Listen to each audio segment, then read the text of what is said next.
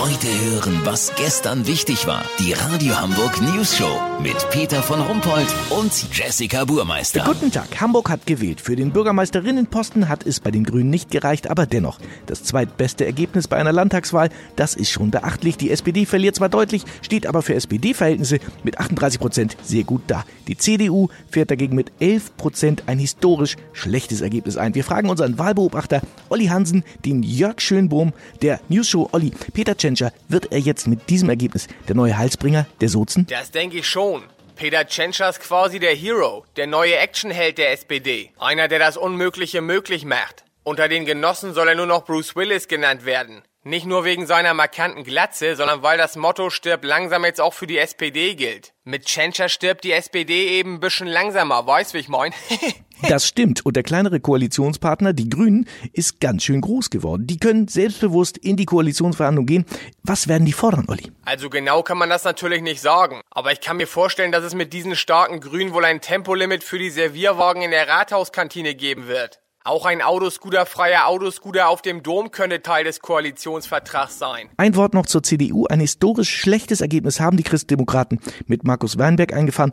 Äh, Wie geht's denn jetzt mit ihm weiter? Also ich sag mal ganz vorsichtig, der nächste CDU-Vorsitzende wird er wohl nicht. Weiß, wie ich mein, Peter?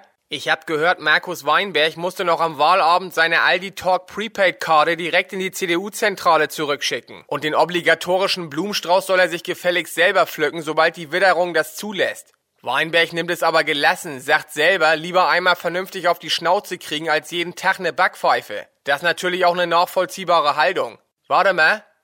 Peter, ich krieg hier gerade über meinen Knopf im Ohr die Meldung, dass das neue SPD-Führungsduo ein Parteiausschlussverfahren für Peter Tschentscher anstrebt. Begründung, dieses gute Ergebnis passe überhaupt nicht zur Linie, zum Bundestrend und zum Gesamtkonzept der Sozen. Sollte da was dran sein, melde ich mich natürlich nochmal. Habt ihr dann exklusiv, okay? Ja, vielen Dank, Olli Hansen. Kurznachrichten mit Jessica Burmeister.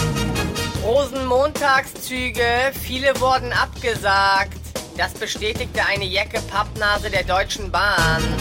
Wahlnachtrag. CDU-Spitzenkandidat Markus Weinberg ist bekennender St. Pauli-Fan und hatte damit am Wochenende doch immerhin einen famosen Sieg zu feiern. 5%-Hürde. Liberale wollen bibbern und zittern jetzt ins Grundsatzprogramm schreiben. Das Wetter. Das Wetter wurde Ihnen präsentiert von Medical Industries. Unsere Defibrillatoren beleben sogar die SPD wieder. Das war's von uns. Wir hören uns morgen wieder. Bleiben Sie doof. Wir sind es schon.